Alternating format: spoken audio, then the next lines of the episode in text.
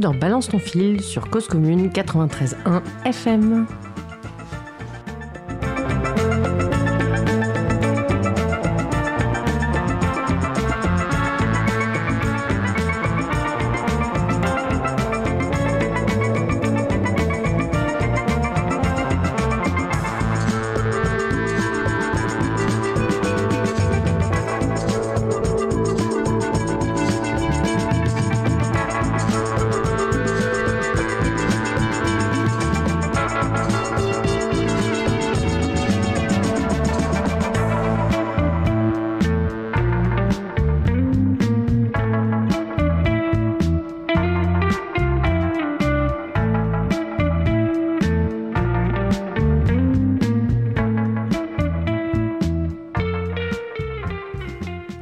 Salut à tous, nous sommes très heureux de vous retrouver. Aujourd'hui, autour de la table, Quentin, Salut. Alizé, Salut Gaëtan, Salut. Victoria Salut et Bastien. Salut. On doit vous dire que Victoria n'est pas tout à fait réveillée. Alors, euh, on va commencer tout de suite avec un chiffre qui nous a été donné tout à l'heure hors plateau par Gaëtan. C'est 9,8. Alors, c'est quoi ce 9,8 Gaëtan? Eh bien, c'est 9,8 millions de téléspectateurs qui étaient réunis hier soir devant le match France-Corée du Sud pour l'ouverture de la Coupe du Monde féminine. Très bien, voilà. Alors, on va attaquer tout de suite votre météo des réseaux sociaux. Quelle est-elle cette semaine, Gaëtan? Eh bien, moi, il y avait un parfum de Coupe du Monde. J'ai vu énormément de posts de gens qui étaient au stade ou de gens Ouais. qui étaient devant leur télévision à regarder le match. D'accord. Alizé Bah du coup, euh, c'est vachement enso- ensoleillé euh, depuis le beau 4-0 de hier. Je suis hyper contente. Quentin? C'est exactement pareil. Une ambiance très festive sur les réseaux sociaux avec le début de la Coupe du Monde féminine. Victoria? Ouais, moi pas tellement fe- festif en fait. C'est plutôt la fin du monde que j'ai pas C'est eu. plus fin du monde que finale. C'est ça. Moi j'ai pas eu, j'ai pas eu. Non mais moi j'ai pas eu trop de. J'ai, j'ai, j'ai pas eu en fait sur cette, euh, sur ce match de foot. euh, J'ai eu très peu de, de posts. J'ai, j'ai pas en même temps été sur tous les réseaux, mais voilà. Mais c'est ouais, on en parlera tout à l'heure parce que ouais, c'est, moi ouais, c'est plutôt euh, désastre écologique et euh, Il y en a eu pas mal Ouais, il y a eu aussi. beaucoup. etc. il y a eu beaucoup. Ouais. Mm. Bastien? Et quant à moi, ensoleillé également. Surtout quant à l'engouement qu'il y a aussi autour de cette Coupe du Monde, mais pas seulement. Eh ben, on aura l'occasion d'en parler, après. Voilà, on va parler même tout de suite, hein, parce que voilà, c'est, on va faire, euh, voilà, ça va être notre premier sujet. Alors, hier soir, est-ce que vous étiez sur votre canapé dans un café? Où étiez-vous? Que faisiez-vous? Gaëtan. J'étais sur mon canapé et j'étais en mode pizza Ouais. et euh, foot. Famille? Amis? Mon père est resté avec moi pour regarder le match, mais je suis vraiment resté tout seul euh, tout le long. Ouais, bah du coup, c'est c'est intéressant de regarder ça en générationnel. Alors, est-ce que tu avais déjà regardé un match de, de haut niveau euh, Bien sûr. à la télévision de, de, de filles? Bah justement, j'en reparlais avec Bastien hors plateau. Je lui ai rappelé que le dernier match de Coupe du Monde de l'équipe de France où elles avaient perdu il y a 4 ans contre l'Allemagne, eh bien on l'avait vu ensemble. Ils s'en souvenaient pas forcément, mais on l'avait vu ensemble. Donc tu, tu suis le, le foot féminin depuis, euh, depuis longtemps. En fait, j'ai commencé à suivre. Après, je suis pas un gros suiveur. Je regarde, Ouais. j'essaie de regarder les compétitions internationales, les Jeux Olympiques, foot et Coupe du Monde. Mais euh, j'avais commencé à suivre un peu comme beaucoup de fans de l'équipe de France qui avaient été déçus après Nice Na en 2010. Ouais. On s'était beaucoup tourné vers les femmes. C'était la première fois qu'on se tournait vers le football féminin parce que le football masculin n'allait pas du tout. C'est- Ouais, c'est intéressant. Enfin, je, je, je pense qu'on on est vraiment à la veille ou, ou, euh, au lendemain d'une petite, même d'une grosse révolution en fait. Voilà. Mm. Parce que tout d'un coup, en fait, ce sport arrive. euh, donc, il est arrivé à la télé il y a, je crois que la Ligue 1 est diffusée. Quelqu'un quelqu'un d'entre vous sait, C'est Canal, Quentin, peut-être? Canal Plus diffuse euh, depuis cette année euh, la- la- tous les matchs de division 1 féminine. Voilà, donc ça, c'est déjà un, un changement. Est-ce que vous savez, euh, sur l'ensemble des filles qui sont en Ligue 1, combien sont payées euh, à plein temps pour vivre de, leur- de leur sport? Sur 200, sur 200 filles qui sont en Ligue 1, combien sont payées à plein temps euh, par le football? Je sais pas, mais je sais qu'il y a un, un- un pourcentage énorme qui, est, euh, qui différencie le salaire masculin euh, du salaire féminin en foot. Ouais, mais je crois que c'est chiffre- genre, je sais qu'il y a un truc genre 172% euh, de moyens en moins qui sont donnés pour la Coupe du Monde cette année, par exemple, Mhm, par rapport à la Coupe du Monde de l'année dernière. D'accord. Non, pas de l'année dernière. Ah, de, Bah de- si, des garçons, tu dire. garçons, ouais. Ouais. Gaëtan, sur 200 personnes, combien ils peuvent vivre du football? J'en ai aucune idée, mais le chiffre doit pas être très Non, élevé. mais vous êtes vachement langue de bois. Répondez, Non, non, donnez-moi mais- un chiffre. Allez, Je sais pas, moi je pense sur qu'il y en a 200. 50 Zéro. Zéro. Zéro aussi Quentin? Euh, je dirais peut-être une centaine. Oui, moi j'irais plus avec Quentin, une centaine. Euh. Eh ben, Alizé, c'est 50. Ah ouais. C'est-à-dire que les autres, en fait, font un boulot à côté, euh, Ouais. soit dans le, dans, le, dans le sport, euh, soit euh, un autre boulot complètement, et, et s'entraînent ensuite. Voilà, dans- Mm. donc elles font une double journée, et si elles sont mamans, elles font une triple journée, quoi. Donc avec d'autant plus de mérite euh, Exactement. si elles gagnent. Exactement. Parce qu'après, quand on voit justement les chiffres, parce que là, justement, c'est c'est ce qu'on voit en ce moment, on voit beaucoup justement de comparaisons entre euh, les joueurs masculins et les joueuses féminines, où ils montraient que le salaire moyen des joueuses était aux alentours de 2500 euros pour celles qui en vivent, et que justement pour euh, ceux des joueurs, ça dépasse les centaines de milliers d'euros.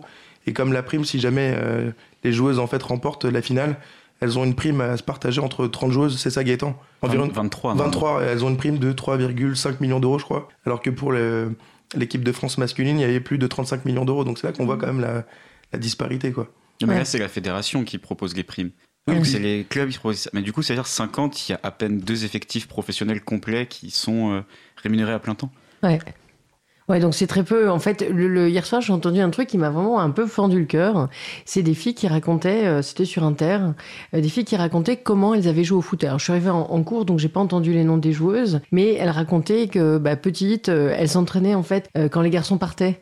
Donc, en fait, elles s'entraînaient parfois à 22 heures quand les lumières s'éteignaient sur le stade. On leur donnait du 44-45 en chaussettes parce qu'en fait, euh, c'était trop grand pour les garçons. Et, et donc, euh, qu'on leur demandait, par exemple, de, de poser pour un calendrier pour augmenter la notoriété du club dans des poses un peu suggestives, alors que les garçons, c'était pas le cas. Et elles se rendaient compte après qu'en fait, c'était un produit d'appel pour que les gens euh, euh, viennent voir les garçons et pas du tout pour développer le football féminin. Et il y a deux noms qui sont revenus et je voudrais qu'on les salue. Alors, je sais pas si ça vous, si ça vous parlera, mais Jean-Michel Aulas et Nicolin, Louis Nicolin. Louis Nicolin, visiblement, ont fait beaucoup, beaucoup fait euh, pour le, pour le foot. Alors, on, on le sait pour euh, Lyon, parce que l'OL a une équipe qui est absolument formidable.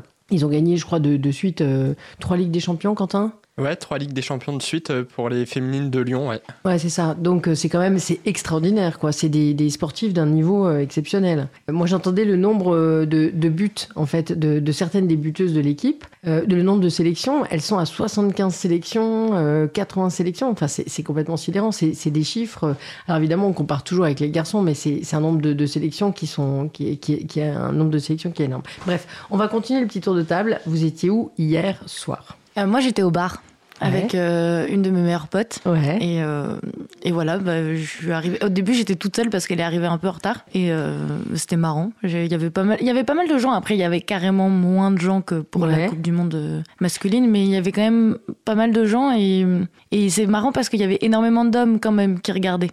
Et, ju- et justement, si tu veux, sur le. Donc, tu dis, c'était quoi, parité en termes de, de gens qui regardaient ou, ou plutôt plus d'hommes? C'était beaucoup plus d'hommes que de femmes. Ouais. Et, Ouais. et quelle. euh, votre génération ou la mienne ou... Toutes, toutes les générations, générations euh, ouais, qui, ont l'âge d'aller au bar, quoi. Mais, Ouais. euh, mais ouais. Des jeunes femmes? Il y avait des jeunes femmes, Ouais. il y avait des, des jeunes hommes, il y avait des gens beaucoup plus âgés. c'était assez. Non, c'était assez. je sais pas, il y avait vraiment de tout. Ouais. Ouais. Victoria? Moi, j'ai un petit peu honte parce que moi, je l'ai pas regardé ce match. Euh, Bon, c'était c'était ton pot de, de départ. de départ, voilà. Donc, euh, Donc, euh, c'est normal, c'est normal. On passe à Quentin. Quentin, où étais-tu hier soir à 21h J'ai même pas regardé non plus le match. Et je le sais, et je le sais, car j'étais aussi sur le fil et les garçons ont bavardé toute la soirée en parlant d'autre chose et de causes communes. Voilà, je lâche le morceau. Euh, Bastien, où étais-tu? Euh, moi, j'étais chez moi en train de préparer les sujets là pour aujourd'hui et en train de- aussi de regarder l'émission, mais du coup, euh, on va dire en plus en bruit de fond parce que j'étais surtout euh, en train de rédiger mes sujets pour aujourd'hui. Mais Bon. j'ai quand même, j'avais quand même le match euh, de- devant moi. Bon, alors comment vous l'avez trouvé ce match? Euh, moi, je l'ai trouvé franchement hyper chouette et c'était très agréable euh, parce que elles jouent ultra ensemble. Enfin, moi, je les ai vraiment trouvées hyper fortes en fait. Ouais, C'était la première fois que je voyais du football féminin. ouais. Parce qu'en vrai, de base, je suis pas fan de foot et c'est un peu parce que l'année dernière, il y a eu tout un engouement euh, avec euh, notre équipe de France masculine que genre je me suis mise à kiffer. Ouais. Et je me suis dit, bah tiens, mais cette année, je veux regarder euh, la Coupe du, du monde euh, féminine. Ouais. Et franchement, je les ai trouvées vraiment, vraiment assez, euh, assez balèzes. Elles jouent ultra ensemble. Enfin, toutes les passes, elles étaient euh, nickel. Enfin, non, franchement, c'était cool. Gaëtan. Alors moi, je vais être un peu plus critique sur l'analyse, mais euh, la première mi-temps, le match, en fait, à la mi-temps, le match était plié 3-0, c'était Ouais. terminé. Donc en deuxième mi-temps, elles se sont pas fatiguées, elles se sont pas. Ouais. Mais ce qui est logique, puisqu'il y a un mois de compétition, il faut être au top physiquement, donc euh, c'est normal qu'à 3-0 à la mi-temps, on dise bon bah on, on lève un peu le pied. Donc je- on peut pas leur en vouloir pour ça. Mais je trouve, je trouvais que du coup la deuxième mi-temps était moins intéressante, Ouais. mais c'était logique. Bon, les Coréennes. Eh bien. Silence sur le plateau. C'était d'un niveau assez faible. Même Ouais. euh, les commentateurs, euh, Grégoire Ouais. Margoton et Bichente Lizarazu, ont dit euh, on s'attendait un peu mieux, mais bon, Ouais. on savait aussi que. Parce qu'il y a un écart de niveau qui est monstrueux dans le football féminin. Il parlait, il y a des scores de matchs amicaux, ça peut aller à du 10 ou 14-0. ouais. Si on regarde les scores de Lyon sur la saison en championnat, elles mettent, elles mettent des, des raclés quasiment tous les matchs. Même le PSG se prend des, qui est la deuxième équipe féminine de France, se prend euh, aussi des, des gros scores par l'Olympique Lyonnais. Ouais. On a l'impression qu'il y a une Coréenne qui jouait toute seule, quoi. Et euh, du coup, elle avait fort à faire. euh, euh, mais bon, c'est, c'est, ça suffisait pas, quoi. Bastien. Bah, moi, ce, qui, ce que j'ai trouvé agréable à voir, en fait, c'est qu'on voit qu'elles sont contentes d'être là, qu'il y a un, il y a un bonheur qui s'est sur le visage. On l'a vu à chaque but. Mm. On l'a vu euh, avant d'entrer sur le terrain, on l'a vu après. Quoi. Vraiment, j'ai trouvé. euh, Il y a. Je sais, alors, je sais pas si c'est justement c'est, quoi, l'effet Coupe du Monde ou cet engouement qu'il y a autour qui les galvanise, mais il y a- ça fait plaisir, en fait, de les voir euh, prendre du plaisir sur le terrain et tout donner. Et du coup, je trouve que le, ça rend le jeu encore plus beau. Et donc, euh, c'est- c'était vraiment sympa à voir. Et même l'émotion pendant la Marseillaise de certaines qui, qui pleuraient, Ouais. c'était très beau à voir et c'est aussi l'effervescence d'une Coupe du Monde à domicile. Ouais, alors, en fait, en plus, tu vois, je, je- ce matin, je lisais Le Parisien, un journal que j'aime beaucoup, hein, euh, voilà, que je lis euh, tous les jours. Et il y a un titre qui m'a énervé, c'est Elles ont su euh, gérer leurs émotions. Et ça, ça m'a vraiment agacé, quoi. Parce que est-ce qu'on dirait ça pour un premier match de, de Coupe du Monde des garçons? Oui. Euh, Oui, il le dirait aussi. Et, et tu crois? Ah oui, oui, bah, par exemple, je me rappelle l'Euro 2016 euh, de Dimitri Payet quand il marque le deuxième but, qui finit en pleurs euh, à se jeter par terre, c'était pareil. Je sais pas, moi, j'ai- j'ai- je sais pas, je, je pense que. on attend, on attend qu'il se jette par terre euh, pour, après un but pour, pour en parler de ses émotions. Alors que là, on dit elles ont réussi à contenir leurs émotions, c'est quand même très choquant. Moi, ça m'a, ça m'a vraiment, ça m'a mis mal à l'aise, en fait, tu vois. Et. Euh, Non, pour moi, ce serait normal. Ouais. En plus, elles étaient face à un parc des princes, des, un parc des princes plein. Et euh, c'est pas fréquent dans le football féminin qu'il y ait 45 000 personnes au stade pour euh, encourager les équipes. Ouais. Euh, Quentin, comment t'as trouvé ce match? Je l'ai pas regardé, donc. euh, Ah oui, pardon. à, à dire. Alors, non, il faut que je me réveille. Alors, le, le... est-ce que vous avez euh, un avis sur la. Ou est-ce que vous avez pu regarder la cérémonie d'ouverture? Non. Ça ne m'intéresse pas, les spectacles. Non, non plus.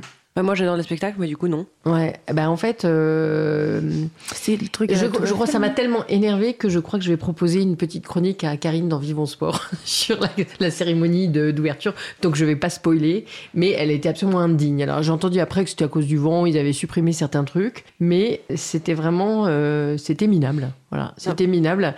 Il y avait des, des gars à l'ancienne, on se serait cru dans les années 50, il y avait des gars à l'ancienne euh, qui tenaient les panneaux de, de- des villes, en fait, qui étaient euh, des villes de, de, de stade. Et donc, euh, C'était le Téléthon, non? Non, mais ça m'a fait rire parce que si tu veux, le, le, le gars de Montpellier, les gars de Montpellier, ils étaient à deux parce que Montpellier, c'est long comme nom, quoi. Et, alors que le mec de Lyon, il se faisait chier tout seul sous son panneau Lyon. Enfin, c'était vraiment pas possible. Donc, c'était vraiment. Bah, Explique-nous suis un peu quand même ce qui qui- Ben, en fait, euh, tu, tu vois le- le- les ouvertures de Coupe du Monde masculine, c'est un, un spectacle incroyable. Ben, vraiment, c'est un, un magnifique spectacle. Et, et là, en fait, euh, ben là, tu avais l'impression vraiment d'un- d'une compétition, euh, d'une euh, plutôt euh, d'une ville, voilà, euh, et pas Paris. Hein. tu avais l'impression d'une voilà d'une compétition locale avec une une une pauvre Corée. Et il y avait Jane qui, qui, qui est une bonne chanteuse, mais qui s'époumonnait. euh, les, les, gens n'étaient pas encore installés. On disait le stade est plein, mais on voyait bien qu'il y avait plein de chaises vides. Euh, normalement, quand il y a une cérémonie d'ouverture, tout le monde est déjà assis pour participer à la cérémonie d'ouverture. Mais là, les gens arrivaient et s'installaient. Et, et c'était vraiment. ça avait un côté. Moi, j'ai eu très très peur. Je me suis dit, mais si tout, si tout est à l'avenant, en fait, j'étais vraiment triste. Il y a eu 10 minutes vraiment de tristesse en me disant, mais l'écart entre les femmes et les hommes, et il sera jamais comblé, quoi. On part de trop loin, euh, etc. Et en fait, quand elles ont commencé à jouer, c'était tellement beau, effectivement, que tout s'est envolé. Mm.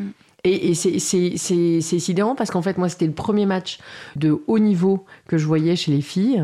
Et j'étais. euh, et après, je m'en suis voulu, quoi. Je me suis dit, mais comment je peux regarder autant de foot masculin et alors que j'ai Canal Plus ne pas regarder le, le- le foot féminin. Je veux dire euh, c'est comment je peux être étonnée qu'elle joue bien. Hmm. parce que je trouvais ça en fait et je trouvais ça très très beau je trouvais ça très technique surtout la première mi-temps Et euh, voilà. Et alors, euh, chapeau à Lisa Razou et à, et à Margoton. Parce que, alors, moi, je craignais énormément les commentaires. Et en fait, euh, ils ont été absolument parfaits. Voilà, il y a eu juste un tout petit accro pendant un arbitrage vidéo sur le but de Mbok. En fait, ils ont dit les filles ont sautillé pour pas avoir froid. Je, je crois pas qu'on dirait sautiller pour les garçons, on dirait sauter. voilà. Mais sinon, ils ont été absolument parfaits. J'ai trouvé ça absolument remarquable. Parce qu'en fait, ils sont restés sur un commentaire purement sportif et euh, extrêmement précis, exactement effectivement le même commentaire que pour les garçons, puisque moi je, je les suis quand ils, ils commentent les garçons. Je pense qu'on dirait sautiller quand même, ceci dit. Pour un garçon. Non, non. Non, on dirait Je sautiller. Moi, j'ai déjà, je pense avoir déjà entendu euh, les garçons sont en train de sautiller sur place. euh, tu, si tu sautes, tu sautes plus haut, quoi. Ouais, mais Si c'est justement, pour te c'est peut-être ma euh. vigilance, si tu veux. Le sautier, Oui. pour moi, c'est un truc enfantin. Oui, quoi. c'est ça, c'est plutôt enfantin. Quand Tu on dit arrête de sautiller sur place, ouais, ça- c'est une connotation et plutôt enfantin. Tu vois, tu vois ce que je veux dire? C'est, c'est, euh, voilà.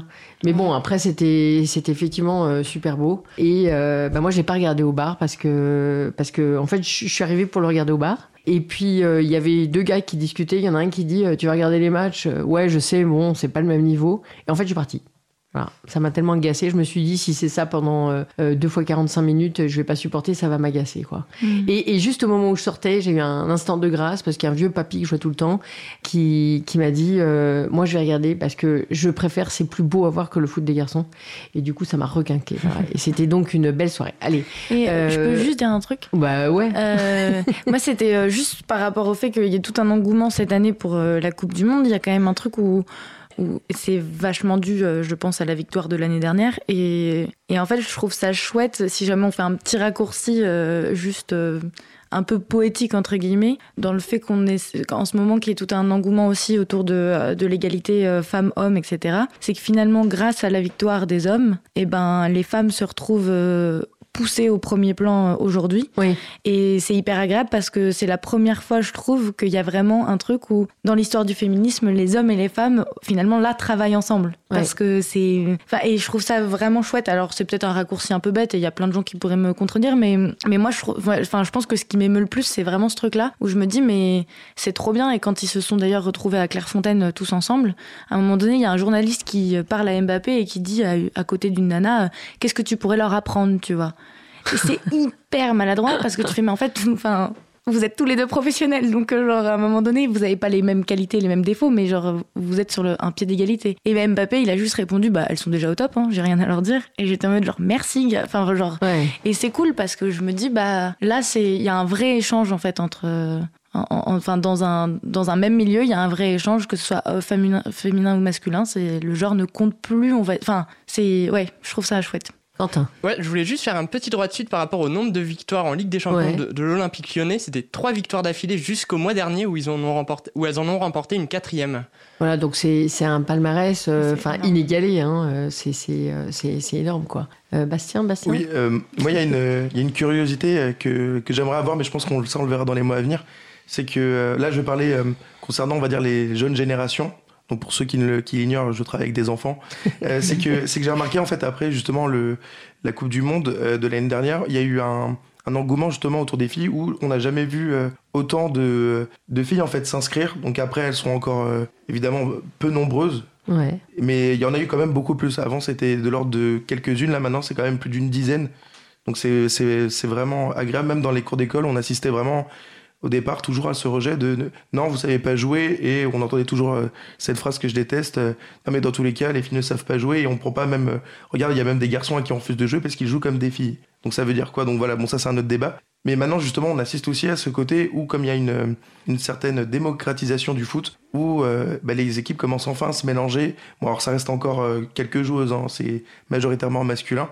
Donc moi, la, la curiosité que, que je vais avoir personnellement, c'est en fonction du score que l'on va avoir sur cette euh, Coupe du Monde, et j'espère qu'on ira loin, c'est voir si justement ça va créer encore plus de d'engouement chez les jeunes générations et encore plus euh, euh, comment dire donner envie justement aux jeunes filles de s'inscrire dans les clubs et de montrer oui bah, que le foot c'est pas qu'un sport de garçons et que c'est vraiment quelque chose voilà pour redorer un peu le sport et en faire quelque chose de, de vraiment de mixte et voilà donc c'est moi c'est la curiosité que j'ai envie d'avoir Ouais, et puis et puis euh, le- le- il y a un truc qui m'a beaucoup intéressé, toujours dans la même émission d'Inter. Je, je- euh, c'était sur un créneau qui est pas un créneau habituel, parce que ça parlait de foot, etc. Donc euh, je sais pas le nom de l'émission. On fera un droit de suite. Mais toujours cette joueuse qui parlait disait que elle était très euh, en colère contre l'inj- l'injonction euh, à la féminité. Euh, C'est-à-dire qu'en fait, euh, le, le bruit court, et ça j'aimerais bien, bah voilà, s'il y a des auditeurs qui le, qui le savent ou qui l'ont vu écrit, etc., il serait demandé aux joueuses euh, d'avoir les cheveux longs. Et j'ai, alors justement, j'ai regardé les joueuses de l'équipe de France et, et j'ai vu qu'effectivement, elles avaient quasiment toutes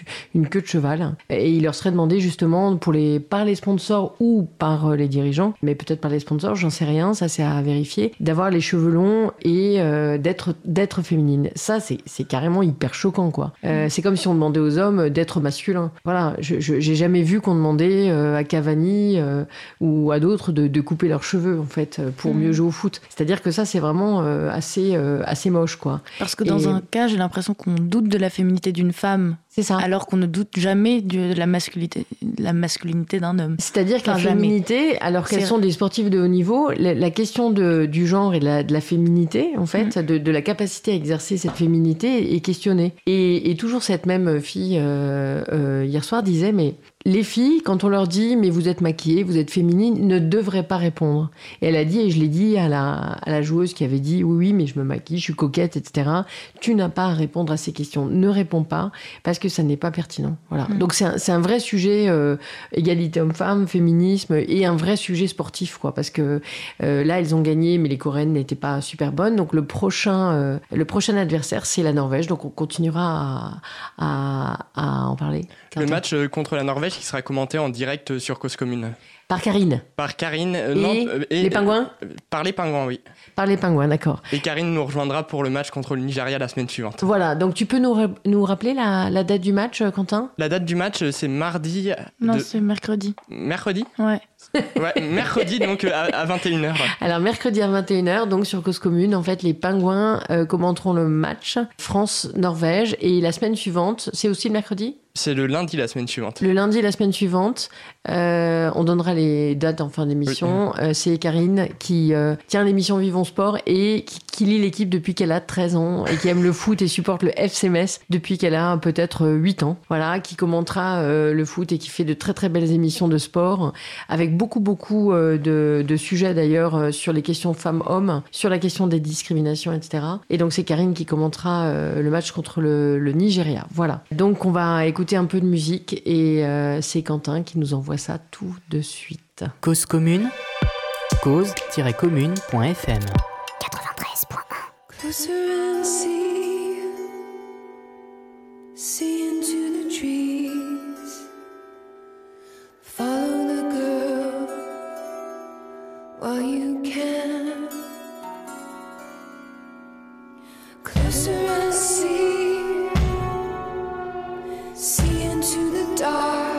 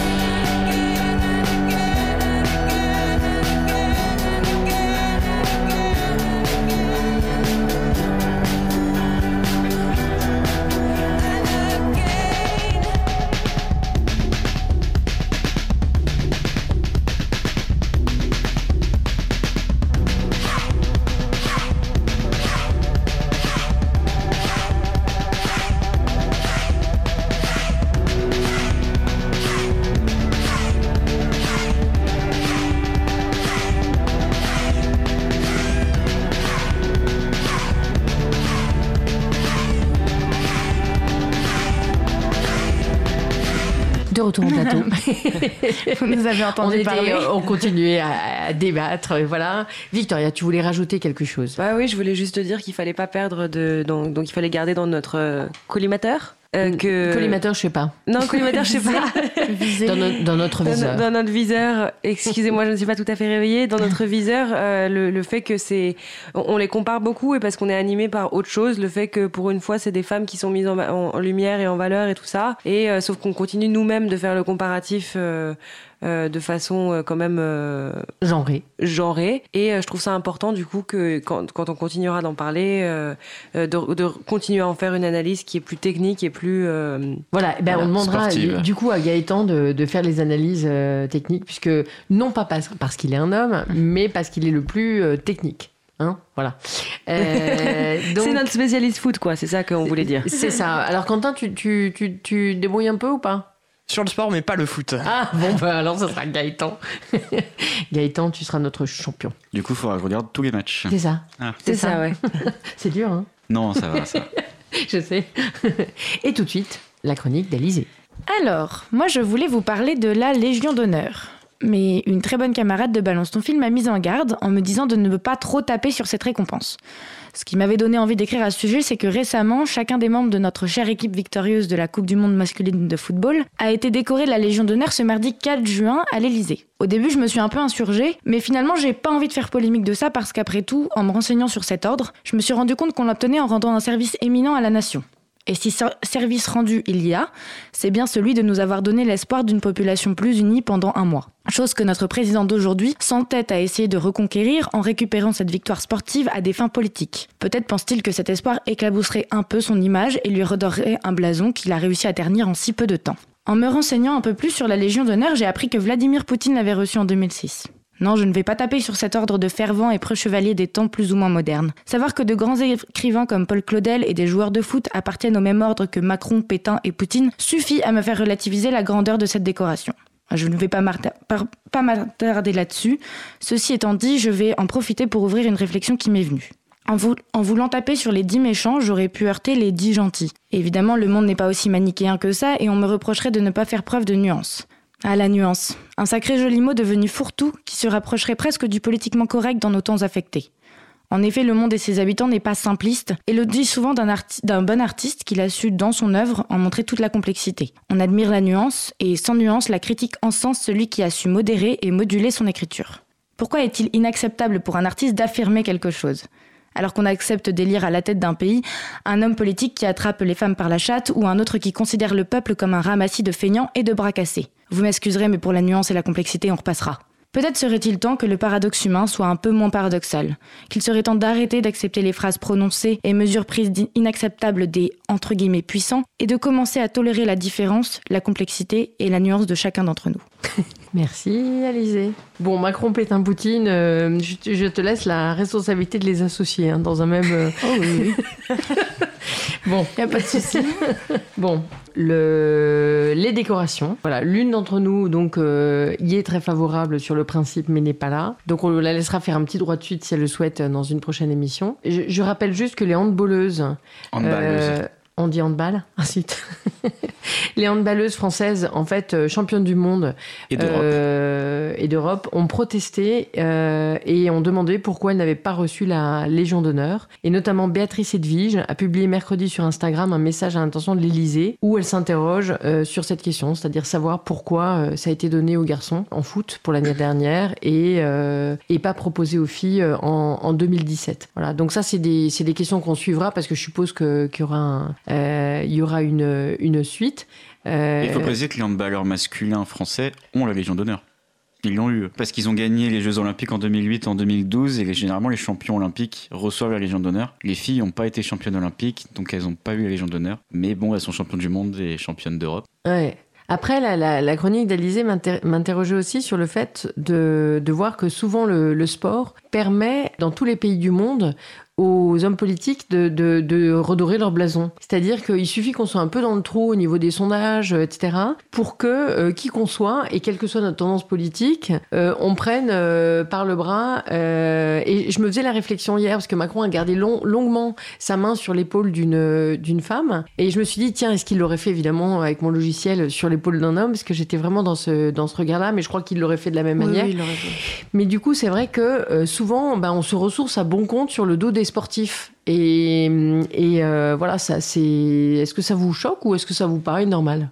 Euh, moi, je trouve ça normal que le sport euh, crée un engouement pour toute une population, surtout quand c'est des compétitions internationales. Moi, ça, je trouve ça normal.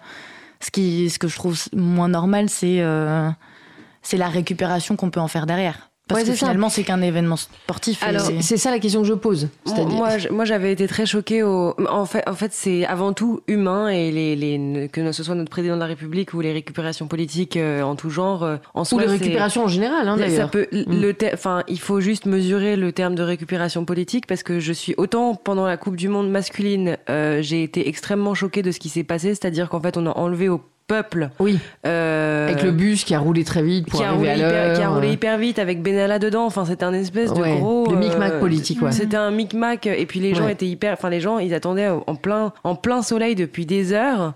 Il y avait des enfants. Il y avait. Enfin, moi, j'y étais, donc je suis un peu émue aussi. Mais en pensant Quentin cette, aussi. euh, Hein, vous étiez tous les deux. euh, On y était, ouais. Est-ce que vous avez vu le bus?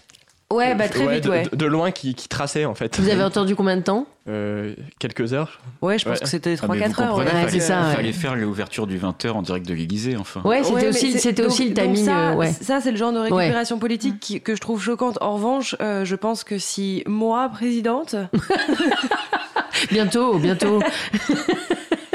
Non, mais je dois avouer que qu'on peut être fier aussi, euh, et il faut juste qu'il y ait une limite entre les Ouais. deux, parce qu'on peut être fier en fait que son pays soit. C'est euh, sûr. hein. Donc Mais quand ça, j'ai pas dit le contraire. euh, hein. Non, non, je sais, mais c'est juste que, mais même moi, il faut que je fasse la part des choses. euh, c'est que quelqu'un peut extrêmement m'agacer, en même temps, il a le droit d'être content. euh. Oui, c'est vrai que, enfin, moi hier, je me suis sentie fière quand je les ai vus jouer. J'ai eu une fierté nationale en fait. Mhm. Ouais. Euh, et puis une fierté en, en tant que femme aussi. Donc euh, parce que vraiment c'était. Mais euh, mais voilà, le, le truc c'est que je trouve qu'il y a beaucoup de dictateurs, hein, notamment. Euh, alors ça me choque plus forcément pour les dictateurs, mais qui se. Euh, alors est-ce qu'ils le font plus que les autres? C'est pas sûr en fait. Voilà, le, le, le sport c'est tellement euh, c'est tellement des valeurs positives et universelles, et notamment le, le football. Hein, Bah, euh, que du coup tout le monde se tout le monde se, se lie autour de ça. En fait, c'est le lien social en fait qui est touchant. Le problème des dictateurs, c'est aussi qu'on a le doute que le jeu soit vraiment un, un jeu et qu'il soit pas truqué, quoi. Exactement.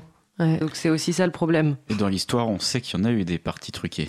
Ouais. Moi, ce Ouais. qui, ce qui, ce qui m'agace juste dans le, dans le fait que potentiellement ça soit récupéré par, euh, par un, un homme politique, un chef d'État, etc., c'est plus le, justement c'est ce côté où ça lie les gens. Et en fait, quand, euh, quand tu sais que à côté de ça, toutes les mesures qui sont prises ne sont pas du tout faites pour lier la population entre elles, mais au contraire pour, euh, enfin, elle, elle- là, toutes les mesures qui ont été prises, il y en a énormément qui ont clivé la France entre euh, les riches et les Attention, pauvres d'un c'est pas une émission de politique nationale. Non, hein. mais non, mais bien sûr. Mais ce que je veux dire, c'est que ce que je veux dire, c'est que du coup, c'est un peu fatigant de se dire que euh, grâce à un truc qui est hyper positif comme le sport, qui n'a rien à voir avec la politique, eh ben, il y a, euh, il y a une espèce de, de, de- peut-être ça va un peu m'éclabousser, tu vois. Moi, c'est ça que ouais. je, je le prends comme ça. Mais est-ce qu'il y a d'autres sujets sur lesquels on peut redorer son blason à part le sport auquel vous pensez Peut-être être avec un artiste? C'est plus compliqué. Ouais. Je sais hein. pas, être avec Bah, le- en fait- ou être avec, euh, j'en sais rien, mais qu'est- qu'est-ce qui peut doper la popularité de quelqu'un qui est pas au mieux de sa forme À part les sportifs, je dirais les, les artistes? Et, et qui y a d'autres? Bah c'est tout quoi. Mais même les artistes, c'est pas forcément. euh, Enfin. Bah ouais, parce que les artistes. euh, Ent- Entendre que machin a passé ses vacances avec euh, Rihanna, en fait, euh, on va, ça va pas redorer son blason non plus. Mm.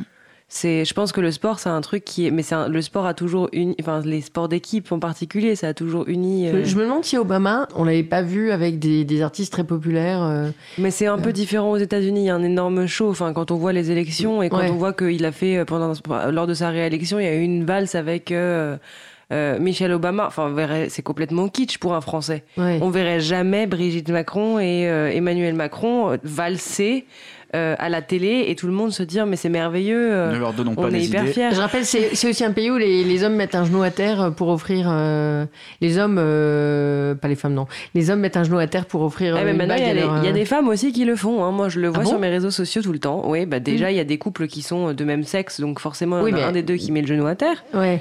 Et, euh, et Ah bah il y a- oui. y a, oui, du coup, Alors, c'est là qu'on voit que je suis pas de la même génération. donc on en voit, on en voit pas mal sur les réseaux Mais j'ai vu sociaux. ça dans un film, justement, entre personnes du même sexe, et, j'ai- et, et, euh, j'ai trouvé ça hyper beau, mais j'étais hyper surprise, quoi. Et euh, ouais, je suis pas de Mais c'est vrai que ouais, c'est ça. C'est moi, c'est sur mes réseaux sociaux, donc euh, je co- on commence à s'y habituer. Ça commence à devenir Ouais. quelque chose de complètement banalisé. C'est plus Ouais. euh, un truc où on se dit, oh, c'est- moi je me dis juste, oh, encore quelqu'un qui pose le genou à terre, quoi. Ouais. Et puis J'en je ai marre de que- ces vidéos. Je trouve ça complètement kitsch. la demande, enfin là on parle bien de demande en mariage, Ouais, etc. ouais. Je trouve qu'il y a aussi quelque chose. Alors j'en sais rien, je connais pas euh, tous les gens dans le monde, mais euh, Pas euh, encore. pas encore. mais euh, mais j'ai aussi l'impression que finalement dans les couples d'aujourd'hui, il y a aussi quelque chose où finalement on se parle du mariage parce que comme on sait que c'est aussi un contrat, c'est même plus on se le demande, mais c'est plus on en parle en mode est-ce que ça te dit on, on se marie parce que, Ouais. enfin tu vois, et finalement du coup la, la, la demande en elle-même, tu vas pas arriver à ton cinquième anniversaire de, de couple et te dire peut-être il va me demander un mariage, genre non, enfin en général ce- ce- ils en parlent depuis des mois, euh, Mais, et ils savent que potentiellement ça peut arriver, mais euh, mais, en, ma- mais en fait, moi, ce truc de genou à terre, euh, c'est peut-être que j'ai regardé trop de comédies romantiques américaines et que du coup, ma culture n'est que américaine. Mais euh, je, je pensais que c'était juste un truc qui était dépassé, mais qui était international. Je pensais pas que c'était seulement Ah non, le genou à terre en France, euh, ça se fait pas trop Ah trop. non hein. pas. Je pense que tu fais ça dans un resto, si tu veux, euh, les gens rigolent. hein. Ah, j'étais persuadée que ça se faisait partout, moi. C'est comme quand on regarde trop de, de films Disney, on pense qu'il y a de la, de la dinde à Noël, quoi. Oui. Et en fait, euh, en France, il n'y a pas de dinde à Noël. Voilà. Bon, bref. Allez, on, ah, on avait fini avec les décorations. Mais non, mais non, mais non. Il y a plein de gens qui voulaient dire des trucs sur les décorations. Bastien. Oui, comme moi je suis pour le- la remise d'un- d'une Légion d'honneur. Maintenant, ce qui me gêne, c'est l'instrumentalisation qu'il y a autour. Ouais. Justement pour cet effet de com, euh, j'ai l'impression en fait qu'on la décerne un peu à n'importe qui, n'importe comment, n'importe quand. Là, je regardais même sur les listes. J'ai vu que, la- que la- euh, en janvier, il y a eu Marisol Touraine qui l'a eu en 2016. Quand je prends des exemples vraiment au hasard, il y a eu Mimi Mati, quoi. Je vois pas en quoi elle a encensé la culture française à l'étranger, quoi. Voilà, il y a. Je trouve que c'est un peu, c'est, c'est par affinité politique. Là, je vois qu'il y a eu. euh, à- Et voilà, et à l'inverse, ce que je veux dire, c'est qu'il y a eu des gens comme, euh, je pense par exemple à- aux jeunes marins euh, qui s'étaient fait, euh, qui étaient tombés dans le coma parce qu'ils s'étaient interposés quand il y a eu un couple Ouais. qui s'était fait agresser. Donc lui, voilà, il a, Qui est handicapé à vie. voilà, hein. et qui maintenant a des problèmes, euh, il est obligé de porter un casque, il a des problèmes d'élocution, de mémoire, etc. Et qui lui l'a reçu parce que justement il a fait un devoir citoyen qui a été de protéger son prochain en essayant de s'interposer. Il a mis sa vie en danger. Donc lui, pour le coup, lui, je trouve que c'est mérité parce que sa vie, elle se retrouve impactée de voilà de s'être interposé. Bah maintenant, il est handicapé à vie. Et il y a eu un- une vraie preuve de, de courage. Voilà, lui, pour le coup, il, symbolise le, ce que devrait être l'esprit français, c'est-à-dire être là pour son prochain et euh, finalement bah, être un vrai citoyen. Donc lui, pour le coup, je trouve que c'est mérité. Mais à l'inverse, quand je vois des people obtenir des, des légions d'honneur, ça me gêne un peu plus parce qu'il n'y a pas forcément euh, derrière un besoin. Euh, je pense notamment par exemple à Blanche Gardin qui avait fait euh, une lettre ouverte où elle avait décliné euh, l'invitation parce qu'ils ont voulu la décorer par rapport à son spectacle et à ce qu'elle défendait, où elle, elle dit qu'elle ne faisait que son travail et qu'elle ne voyait pas l'intérêt en fait de recevoir une décoration parce qu'elle n'avait rien fait d'exceptionnel et que ce n'était que son métier. Donc voilà, donc euh, alors après ce qu'elle Tiens, ouais, ça, serait, ça serait sympa d'ailleurs qu'on fasse un, un droit de suite et qu'on la, qu'on la lise peut-être même tout à l'heure, mais Mm. sinon Il dans me semble qu'on l'avait fait dans une émission de Balance ton J'ai fil j'ai un doute. où tu Je- n'étais pas là. Mais euh, Je n'aurais pas écouté votre émission quand j'étais absente. moi, je suis assez d'accord avec. euh, Enfin, en fait, moi, c'est ça que j'essayais d'exprimer. C'est pas que je suis contre en soi. Enfin, c'est c'est- je suis ni pour ni contre. C'est plus qu'il y a il y a il y a quelque chose où ça c'est je suis contre quand ça perd son sens en fait. Quand au côté de quand au côté de gens qui vraiment ont fait des choses, on met des gens euh, un peu oui par par affinité euh, politique ou par affinité enfin voilà. Et là oui, là je suis contre parce que ça ça vraiment ça perd son sens alors que bah quand tu gagnes une coupe par exemple, quand tu es sportif, tu gagnes la coupe et ça, ça a un sens. Et je trouve ça logique d'avoir une décoration ou une coupe ou une médaille. Oui. Mais quand jamais, si jamais t'as rien fait, ça n'a aucun sens. Oui, c'est censé être un honneur, c'est pas censé être quelque chose de banal de dire tiens, j'ai rien à faire samedi si on allait me, si j'allais me faire décorer de la Légion d'honneur. quoi. Il Ouais. faut faut, il faut voilà, pouvoir se démarquer. C'est quelque chose normalement qui est réservé à des gens qui ont mené une action vraiment euh, euh, forte pour le pays, comme le cas de Marin par exemple. Victoria. Mais moi, du coup, je me demande, euh, en vous écoutant, hein, je me demande si ce serait pas mieux justement d'avoir euh, cette décoration qui serait uniquement pour des gens qui sont anonymes et pas forcément pour des politiques, euh, pour des people. Euh, c'est compliqué après de décider où, où se trouve Ou la des ligne artistes. ou des artistes, mais euh, et du coup de, de garder cette cette cette espèce de, de décoration qui est euh, pour récompenser aussi la, la, la, la discrétion de, de héros euh, anonymes. C'est ça qui est beau en fait, moi je trouve dans le, le concept de Légion d'honneur, c'est qu'on peut être anonyme et on peut quand même être décoré de cette euh, dé- décoration prestigieuse. Mais Et alors, je, me- je me demande, euh, mais ça, on pourra vérifier. Je me demande s'il n'y a pas une. euh, Une compensation Une- financière aussi derrière. Non, j'allais pas là-dessus. euh, jeune. j'allais sur, j'allais sur. euh, je me demande s'il n'y a pas une médaille du courage ou de choses comme ça. Par exemple, pour les gens qui, euh, le jeune homme qui a grimpé euh, euh, Mamoudou le, Gassama. le il long a eu la Légion d'honneur, je crois. euh, euh, Oui, rappelle-moi son nom. Mamoudou Gassama. Voilà, qui, qui a, qui a spontanément en fait grimpé à un immeuble pour, pour euh, sécuriser un enfant qui, qui menaçait de, de tomber, ou pour des gens qui se jettent à l'eau, euh, qui parfois perdent la vie, hein, pour, pour, euh, pour sauver des gens qui sont tombés à l'eau, etc. Je me demande s'il n'y a pas une médaille, hein, une médaille du courage, ou je ne sais plus comment ça s'appelle. Et, c'est vrai que pour, moi, en fait, la, Légion d'honneur, comme c'est une, une distinction très haute, bah, pour moi, elle devrait effectivement euh, favoriser ces personnes-là. Euh, on, on cherchera hein, si- s'il y a une autre médaille, mais je crois qu'il y a la médaille du. du- Alors, euh, après, il y a plein de médailles, l'ordre du mérite, etc. Il y a aussi des médailles militaires. Quand on est courageux au feu, euh, par exemple, il y a, il y a des, des jeunes gens hein, aujourd'hui qui sont courageux au feu, qui ont des médailles. On, on recherchera la- le- les noms de ces médailles. Victoria. Alors cette médaille s'appelle la médaille d'honneur pour acte de courage et de dévouement. Et elle, est, euh, elle récompense toute personne qui, au péril de sa vie, se porte au secours d'une ou plusieurs personnes en danger de mort. Bah, merci beaucoup, Victoria. Tu vois, ça, c'est vraiment, euh, pour moi, le. Sauf le- qu'elle est moins, au final, elle a moins de reconnaissance. Elle est moins prestigieuse. Elle est pour moins prestigieuse. Et c'est pas ce que disait Bastien. ouais. Tu vois, il suggérait que justement, euh, voilà. Et, et je pense qu'on est dans le même débat que tout à l'heure avec le, le foot et le sport. C'est que souvent, les personnes qui la décernent, ça leur fait un momentum où ils peuvent se mettre en valeur. C'est-à-dire que c'est pas la personne qui est décorée qui est mise en valeur, c'est celle qui lui donne. Mmh. Euh, Mais- mais le on, va, problème, on va être, je, je prends un exemple au hasard, mais on va la donner à Clint Eastwood. Ben, en fait, Clint Eastwood, il s'en tape un peu. euh, voilà, il a les moyens de venir à Paris, mais il veut être content parce que euh, voilà, c'est Paris. Mais pour l'élu qui va lui remettre, c'est prestigieux. Mm. Euh, Welbeck, je saurais pas me, me prononcer. Welbeck, ça a été critiqué. Je crois qu'il a eu la Légion d'honneur il y a peu de temps. Ça vous dit rien? Ça me dit rien, ouais. Ouais. Ça a été, ça a été mis, mis en cause parce que euh, voilà, c'est pas quelqu'un qui est politiquement correct, même si c'est un de nos auteurs qui est le plus connu à l'étranger, le plus traduit, qui va dans les universités prestigieuses. C'est Emmanuel Macron qui a décoré Michel Houellebecq de la Légion d'honneur. Et, et Eastwood, tu, tu, si tu peux vérifier, je crois qu'il y avait c'était Mais c'est surtout que normalement la Légion d'honneur, euh, c'est que pour des faits militaires. À, à la base, ça a été uniquement créé pour, euh, Ah oui pour décorer des faits militaires. Ouais. Et, et maintenant, c'est devenu genre, euh, on met les joueurs de foot, les écrivains, les... enfin, c'est.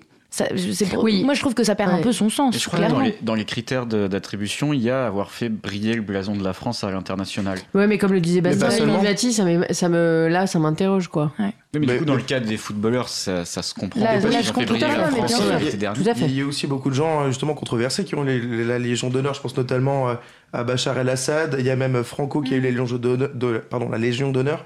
Poutine l'a eu également, Bah, ou même Poutine, euh, c'est ça a été fait de manière officieuse. Et il y a même Ouais. une vidéo qui a fuité sur Internet où les gens disaient non, c'est pas vrai, il l'a pas eu. Et donc il y a- y, a cette vidéo qui est ressortie où effectivement. Bachar, Bachar, il- je crois qu'il l'a. euh, la France s'apprêtait à lui, à lui redemander, en fait, ou à la supprimer, je ne sais plus, il l'a renvoyé de mémoire. Ouais, mais il l'a quand même eu quoi. Voilà, C'est qu'il y a quand même. Donc euh, Ouais. je ne vois pas en quoi ils ont fait briller quoi que ce soit, vu qu'eux, ils sont plutôt euh, connus pour à l'inverse avoir tenté un peu de, de détruire. Ouais. tout ce qu'on essayait de construire autour, même Mussolini Mussolini l'a eu, Franco aussi, quoi. Voilà, il y a quand même des noms.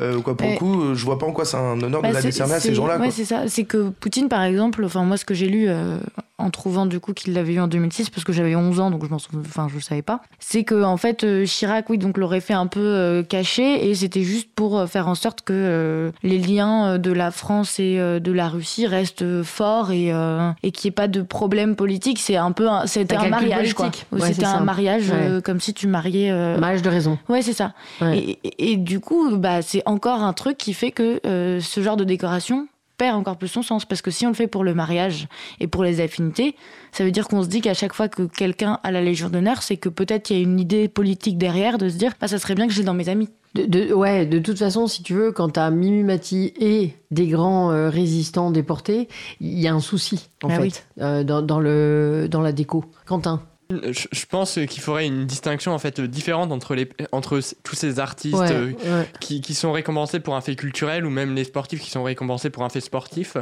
et les personnes qui ont vraiment euh, a- agi au péril de leur vie et qui du coup euh, ont besoin d'une récompense, je pense, plus importante euh, que, que des footballeurs ou, ou, des- ou des- ou des, ou des acteurs en fait. Ouais, c'est ça, mais, le- Mais- t'es sûr qu'elle a eu la Légion d'honneur, Mimi Mati Elle a pas eu le. Non, elle est pas 2016. chevalier euh, Non, non, 2016. lettres?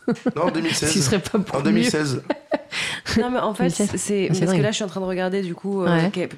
pourquoi est-ce qu'on décerne cette Légion d'honneur? Et en fait, c'est effectivement que des faits militaires et c'est plus plus précisément euh, suite à des blessures. Donc en fait, ça n'a au- C'est complètement dévoyé, quoi. C'est pour ça qu'en fait, Ouais. le problème, c'est que moi, je, je comprends qu'on veuille récompenser ces personnes. Sauf qu'en fait, le problème, c'est qu'elle a perdu son, la- sa valeur originale euh, dans le sens où euh, euh, ça, ça veut plus dire la même chose du tout de, euh, que, que, que ce, qu'elle- ce pourquoi elle a été créée. Et moi, ce qui me dérange dans la, dans la Légion d'honneur, c'est aussi en fait que la façon dont elle est. En fait, il y a quelqu'un qui peut avoir été euh, extraordinaire. Et en fait, parce que juste personne ne pense à donner son nom, cette personne pourrait ne jamais être récompensée. Bien sûr. Et en fait, c'est euh, un peu du euh, du coup c'est du bah moi c'est mon pote donc j'ai envie qu'il ait la Légion d'honneur donc je vais donner son nom ou euh, ou même un politique qui se dit ah moi lui je l'aime bien j'ai envie que ce soit moi qui lui donne.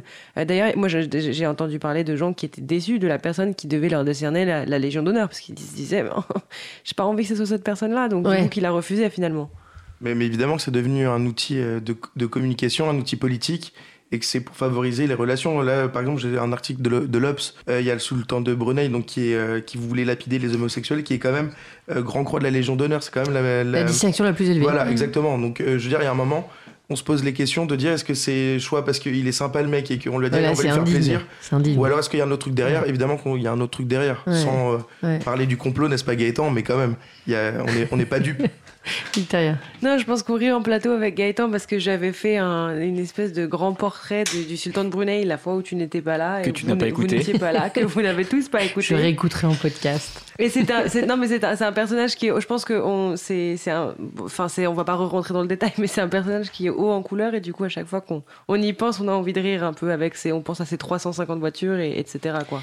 Et euh, je, re- je reviens juste sur le fait que tu disais qu'effectivement à la base c'était que pour des faits militaires euh, et que ça c'est en fait c'est pas grave à la limite que ça Et se- des blessures. et des blessures mais je veux dire à la limite c'est pas grave que, ce- sens que choquée. que ça se soit transformé Ouais. avec le temps c'est pas grave que ça évolue et qu'on ne décerne pas que pour des faits militaires parce que finalement c'est bien aussi de se dire que euh, tout n'est pas lié à la guerre et euh, et euh, et au combat, mais qu'il y a aussi d'autres choses qu'on peut récompenser. Le seul problème, c'est quand on voit qu'on met dans le même panier finalement euh, plein de gens euh, euh, qui ne mériteraient pas aux yeux du monde ce- ce- Bah, cette décoration. C'est plus ça, parce ouais. que finalement, on peut transformer le, on peut transformer le caractère juste militaire de cette euh, décoration, mais par contre, on peut pas transformer le fait que ce soit prestigieux de l'avoir et que si jamais euh, t'es contre la liberté de la presse, euh, bah tu l'as pas en fait, tout Mhm. simplement. Non, mais en fait, euh, oui. Oui, je suis d'accord. Mais c'est surtout que, enfin, pour moi, ça, ça doit rester. En fait, le- non, ça doit pas rester militaire, mais c'est juste qu'il faut que dans ce cas-là, on, on lui donne un nouveau sens et qu'on dise, bah voilà, ça, ça a été, à l'époque, ça a été comme ça. Euh, mais là, c'était carrément, enfin, c'était vraiment après enquête militaire. Donc, c'était, euh, ça pouvait être des civils ou des militaires, puisqu'il y avait des civils qui combattaient aussi pour la France. Mais c'était, vraiment une récompense qu'on avait eue après être parti au combat et après en avoir été. euh, avoir eu une, non seulement un comportement irréprochable, mais en plus euh, euh, en étant euh, souvent blessé. Donc, euh, Bah, En fait, moi, ce qui me fait mal au cœur, on en vient à la question de l'anonymat, qui, à mon avis, euh, est vraiment centrale dans, dans, c'était cette ça, c'était ceux qui étaient tombés au combat et qu'on re- C'est- voilà. remerciait en fait. C'est-à-dire que, en fait, là, le moyen le plus simple pour un, pour un militaire euh, de recevoir une médaille, c'est d'être dans un cercueil. C'est-à-dire que là, on a la Légion d'honneur à titre posthume, ça va très vite. Et il y a cérémonie, etc. Et c'est toujours cette question de mise en scène, euh, avec euh, discours. euh, et qui est honoré Est-ce que c'est la personne qui est dans le cercueil et qu'on ne voit pas Ou est-ce que c'est la personne qui, qui fait le discours? Et ça, c'est vraiment agaçant. Et il y a plein de, de, de, jeunes de votre âge, en fait, qui se retrouvent sans jambes parce qu'ils ont sauté sur une mine en Afghanistan ou ailleurs et qui ont certes des médailles, je pense, militaires, mais qu'on voit pas dans la cour d'honneur des, des- de, de Matignon ou de l'Élysée ou, à la mairie de Paris et qui sont aux invalides euh, à vie parce que euh, euh, ils ont plus les moyens de, subsistance et de, travailler, etc. Il faut savoir qu'il y a- des grands blessés en fait de guerre aux invalides, mais qui le sait, qui se mobilise. voilà, c'est Et, avoir la Légion d'honneur, c'était pas uniquement une décoration, c'était aussi une rente annuelle que la Mhm. famille verse, euh, enfin la famille euh, recevait, ouais. qui était à l'époque énorme. Je crois que c'était 250 euh, pièces d'or. Enfin, c'est un truc, euh, c'était énorme pour euh, pour l'époque. Et aujourd'hui, selon la, la distinction de ta Légion d'honneur, je crois, ou selon ce que tu fais, ça doit être de, de l'ordre de 6 euros par an. Euh, qui est versé à chaque personne qui a la Légion d'honneur. Bon, avec 6 euros, euh, aujourd'hui, on fait quand même pas mille trucs. Euh, Oui, ça, ça montre que ça, ça a changé complètement ça. de Ça, mission. ça, je suis pas certain parce que par Ouais. exemple, je m'étais intéressé après l'affaire de Magnanville, Ouais. des deux policiers. Je m'étais dit, mais c'est bizarre qu'ils reçoivent la, la Légion d'honneur à titre posthume. Enfin, ça, ça les concernera pas. Rappelle-nous ce que c'est, C'est euh, les deux membres des forces de l'ordre qui s'étaient fait Ouais. tuer à domicile chez eux en 2016 par un terroriste euh, pro-Daesh. Et Un en fait, voilà, un couple. ouais, de policiers. Et en fait, j'ai appris que, en gros, leur donner la Légion d'honneur à titre posthume, ça permet de donner une rente annuelle pour les enfants, pour Mhm. que les grands-parents puissent continuer de s'en occuper et qu'ils aient euh, des fonds pour, euh, qui pourraient toucher à leurs 18 ans. Sauf que c'est vraiment très très peu. Bah, je suis pas certain dans ces cas-là, parce que 6 euros par an, en fait, dans ce cas-là, autant pas donner la médaille. Non, mais je pense que tu as une rente de l'État. euh, dans ce cas-là, ils ont une rente de Bah, l'État, euh, c'est pupille de la oui. nation, etc. Oui, voilà, je, pense que c'est un et peu. que la, donner la Légion d'honneur, ça augmentait le grade de pupille de la nation, il toucherait Ouais. plus. Mais quand même, ça fait un. un- je crois que c'est un, un budget genre 700 000 euros par an.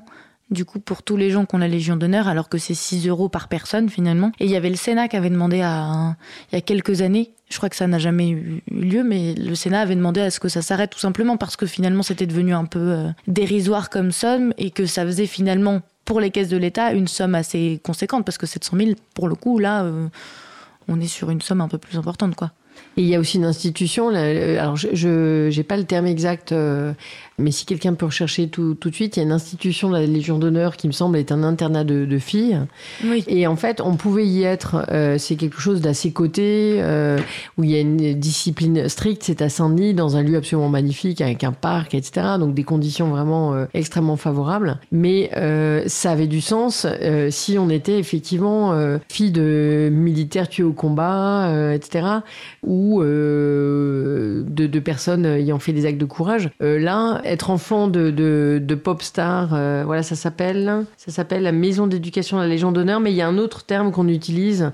Je sais plus si c'est institution de la Légion d'honneur, Mhm. etc. Où c'est très prestigieux, avec un enseignement de, vraiment de, de, de qualité. Oui, maintenant c'est devenu une autre grande école. Et c'est euh, devenu en fait une grande école. C'est complètement, évi- évidemment, euh, c'est complètement vu ce qu'on a dit euh, tout à l'heure, puisqu'il faut avoir un, un de ses parents qui a eu la Légion Mm. d'honneur de mémoire, un, ancêtre en fait. ou un je crois que ancêtre. tu peux avoir un oncle, enfin un grand-père, etc. qui peut l'avoir eu quoi. Voilà, donc, donc du coup, c'est quand même assez, assez large et aux conditions qu'on a dites, ça, ça change tout. Voilà, donc je vous propose qu'on écoute maintenant euh, Maëlle et j'ai oublié le nom de son titre. Alors je suis désolée, c'est un peu plus variété pop que d'habitude, mais j'aime Toutes les machines ont un cœur. Hein. C'est ça. Mais c'est très réseaux sociaux. Cause commune 93.1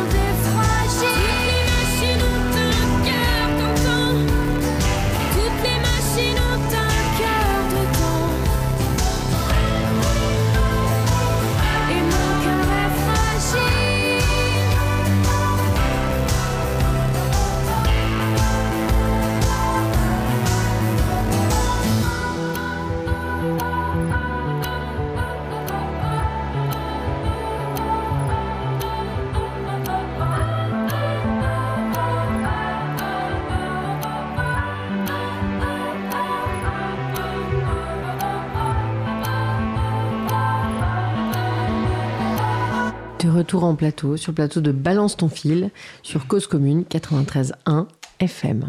On continue avec euh, la thématique environnement, écologie qui nous est si chère. Et c'est Bastien qui commence. Alors, on commence par quoi? Est-ce qu'on parle de Greta ou est-ce Ouais, qu'on Greta. enchaîne D'accord. Allez, Alors, c'est parti. Notre amie Greta, dont on, on a l'habitude de, de parler euh, dans Balance ton fil, donc elle a reçu le prix d'ambassadrice de conscience d'Amnesty International. Euh, ce prix lui a été décerné euh, hier, le vendredi 7 juin. Euh, donc pour, on le sait, pour son combat qui est le Friday, Fridays for Future, donc c'est les vendredis pour l'avenir. On sait qu'elle a organisé à travers le monde des marches pour, pour alerter sur l'urgence de lutter contre les dérèglements climatiques. On sait voilà, que son mouvement a connu un engouement tout particulier. Donc, suite à ça, elle a fait juste un petit discours. En fait, elle, elle était, elle a été touchée de recevoir ce prix. Elle a déclaré qu'elle se rendrait euh, en septembre. Donc, euh, sachant qu'elle ne prend pas l'avion, alors en fait, elle est en train de réfléchir à une solution pour se rendre en septembre à New York pour le. Alors, j'ai un trou de mémoire, je sais plus ce qu'il y a exactement. Mais il y a un grand événement, il y a un sommet de quelque chose. Donc, ça, on le fera en droit de suite. Et donc, euh, voilà. Donc, elle était ravie en tout cas de, de recevoir cette distinction. Voilà, on la, on la félicite, c'est un de nos chouchous d'émission Balance ton fil. Et donc, euh, voilà, et on suit avec euh, beaucoup d'intérêt. D'ailleurs, elle s'en prend souvent plein la figure dans, dans les médias. De gens qui disent on va quand même pas confier notre avenir à une ado. Et moi, j'ai envie de dire, ben, certains ados plus que certains adultes, quoi. Ah, mais moi, j'ai lu pire. T'as lu quoi? Parce que les gens disaient carrément qu'en fait, c'était, c'était, en fait, on se fiait à la vision d'une adolescente, certes, mais qui était aussi autiste. C'est ça. qui était euh, totalement euh, déconnectée de notre réalité, puisqu'elle a sa réalité. Sauf que euh, je pense qu'elle est peut-être plus consciente euh, que beaucoup de gens de beaucoup de choses. Ouais, j'avais entendu ça, Donc, j'avais vive trouvé Greta ça Thunberg. épouvantable. Alors, en- ensuite, on, on va parler de la journée des océans, Victoria. C'est aujourd'hui. Donc c'est voilà, c'est juste on, voulait le mentionner rapidement parce qu'avec vous car c'est aujourd'hui la journée mondiale de l'océan et euh, donc c'est euh, une démarche qui a été lancée en 1992 euh, pendant le sommet de Rio et qui a été reconnue par les Nations Unies comme euh, journée internationale euh, en 2009 et euh, ça vise à sensibiliser, euh, ça vise à par les Nations Unies. Je Oui, regarde. euh, Oui. Alizé qui est un peu interloqué par cette date. Donc ça a été reconnu en 2009 par les Nations Unies et, euh, et ça vise à, à réveiller la sensibilité des, des, des gens pour, pour, pour leur rappeler que bah, les océans sont en train de, d'être, de, de mourir Et euh, on ne trouve plus euh, maintenant, mais on, on ne trouve plus quasiment des animaux qui, qui n'ont pas de plastique en eux. Euh, J'ai lu que il y a un type d'oiseau dont j'ai oublié le nom en Écosse qui a quasiment disparu, qui, a massi- qui est massivement, euh, voilà, qui a été, euh, dont les effectifs ont été ma- massivement réduits. Ils appellent parce qu'ils se nourrissent de ce qu'on appelle des larmes de, de l'océan, Mhm. euh, ce qui sont des bouts de microplastique et euh, des larmes de sirène, je crois, même. Des larmes de sirène, et en fait, le problème, c'est que ces oiseaux les ingèrent en pensant qu'ils mangent, et ils ont un- une impression de, de, de sa- Satiété. satiété. Sauf qu'en fait, euh, bah non, c'est du plastique, et donc voilà.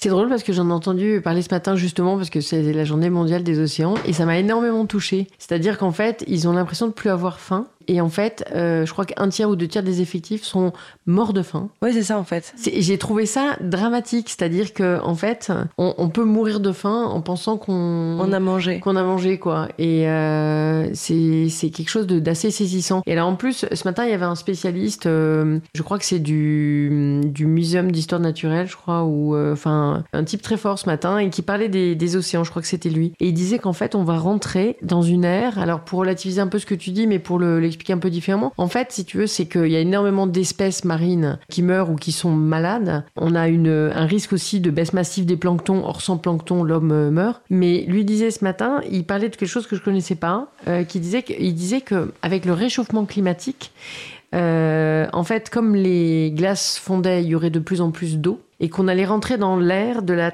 thalassocratie.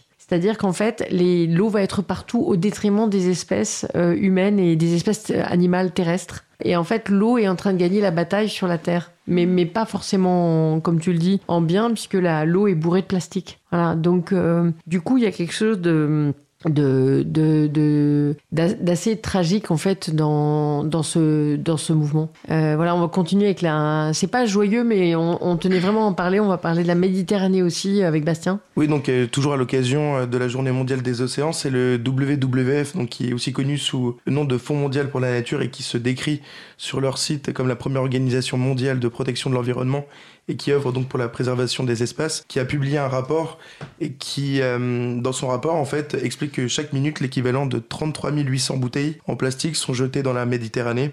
Et donc, cela concerne la France, puisque la France, d'après ce rapport, est le pays du pourtour méditerranéen qui produit le plus de déchets plastiques, dont plus de 10 000 tonnes atterrissent dans cette mer semi-fermée. La France, elle a produit 4,5 millions de tonnes de déchets plastiques en 2016, soit 66,6 kilos de, par personne. Si 98% du total, donc environ 4,4 millions de tonnes, ont été collectés, seulement 22% ont été recyclés. Euh, les 2%, les 2% de déchets plastiques restants, en fait, génèrent la fuite de 80 000 tonnes de plastique dans la nature, dont 11 200 tonnes pénètrent dans la Méditerranée. Donc toujours selon ce rapport, euh, d'après le WWF, euh, la pêche, l'aquaculture et le transport maritime sont à l'origine de 9% de cette pollution, et les activités côtières représentent le gros de la pollution, donc environ 79%, soit 8 800 tonnes, en Méditerranée en provenance de la France, en raison notamment d'une mauvaise gestion des déchets et de l'impact des activités touristiques et de loisirs. Et donc cette pollution plastique, outre son impact pour la faune et la flore, elle a également un coût, et pas des moindres, puisque euh, d'après le rapport, l'impact pour la pêche est estimé à 12 millions d'euros, à 21 millions, 21 millions d'euros pour le commerce maritime et de 40 millions d'euros pour le tourisme. Le coût du- du nettoyage des côtes est estimé quant à lui à 3 millions d'euros.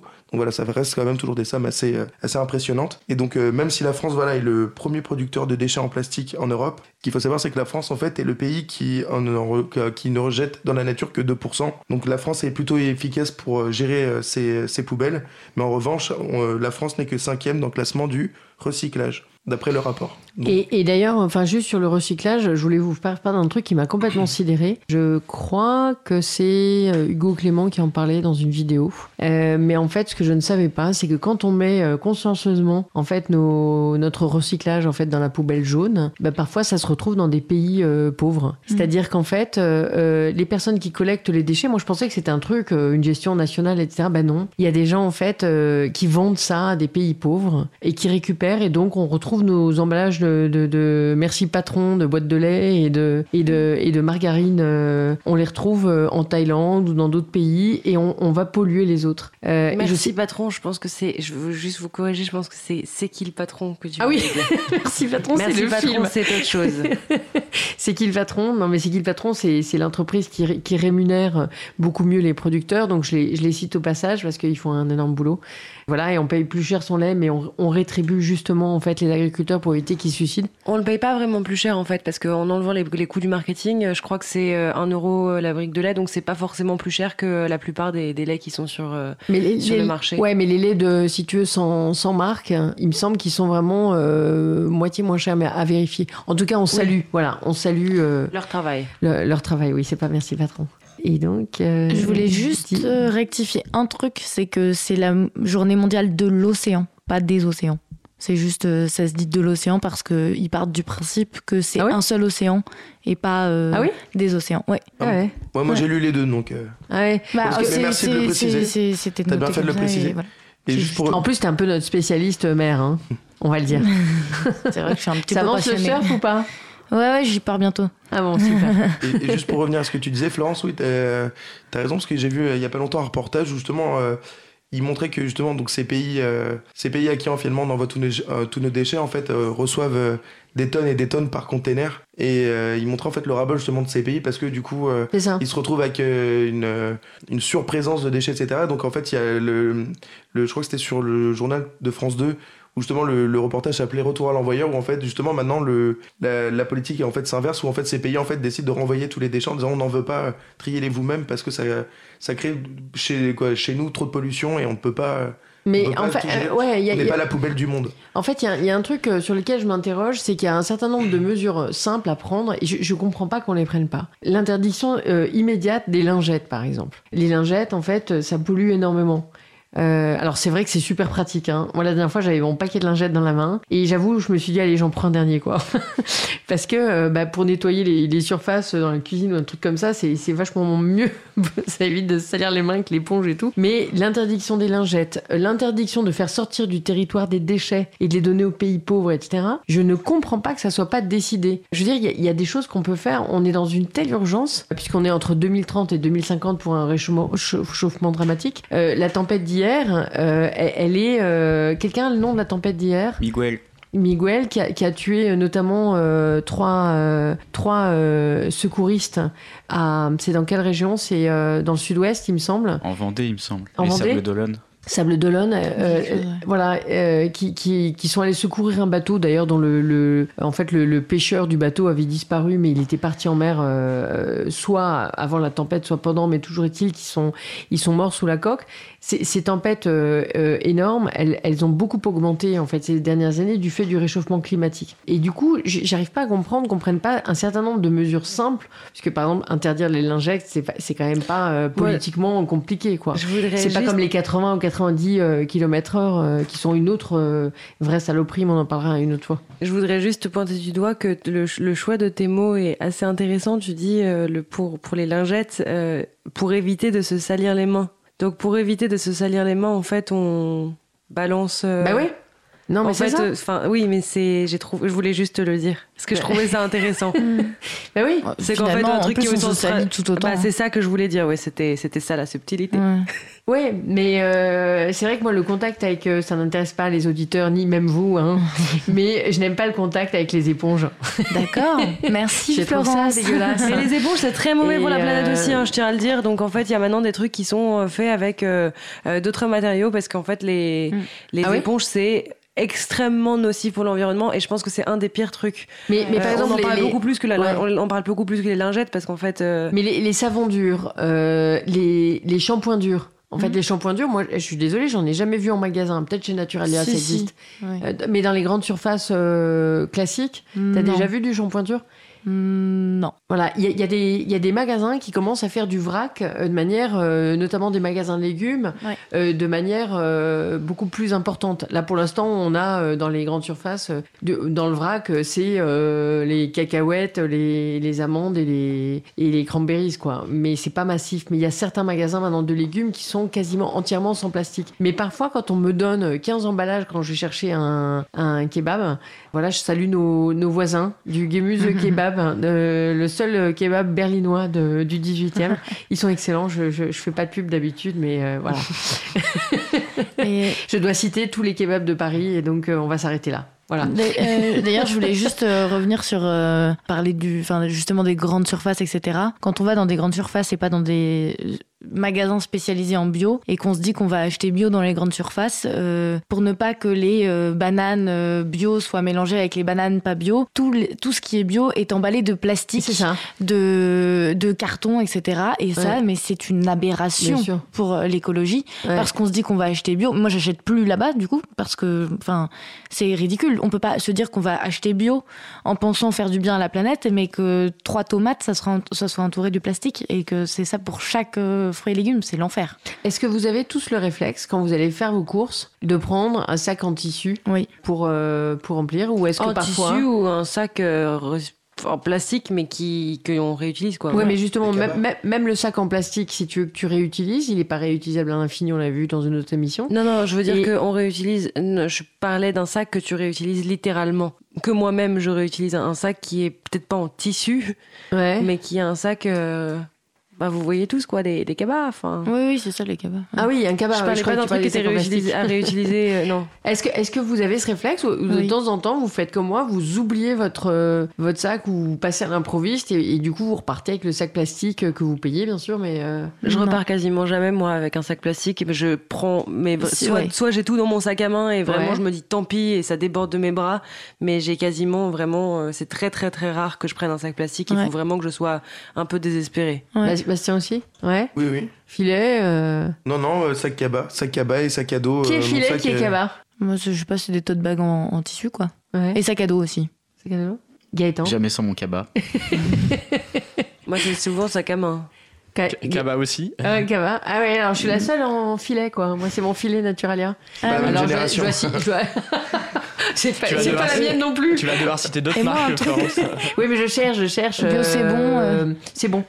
Euh, et ouais, non, mes filets, c'est pas ma génération non plus. hein. Je déteste ça, c'est assez moche. Et... Mais, mais euh, voilà, c'est pratique. On met une tonne de trucs, dans, je vous assure, dans les filets Mhm. que j'ai déjà cités. Et ben, en fait, vous pouvez mettre une bagnole, quoi. Tellement c'est le filet adaptable. C'est un C'est pour, ça qu'on l'utilise- l'utilise aussi pour attraper des requins par exemple. Ah bon? Voilà. Donc. euh, Non, les non, filets mais- de pêche. les Ah oui. filets de pêche. J'ai créé mon filet. Non mais ça, ça Stop doit à la retenir pêche plus. ça doit- Stop à la pêche au filet. Stop à la euh, pêche Surtout Ah euh, ouais. pour euh, que j'ai vu que dans, dans certains, enfin dans, dans cet océan unique, mais qu'on est, enfin les, les- une image d'un requin qui en croît et je sais pas si vous l'avez vu sur vos réseaux sociaux. Euh, je me rappelle plus par qui c'était publié, peut-être Nation- National Geographic. Il faut que je cite d'autres trucs ou?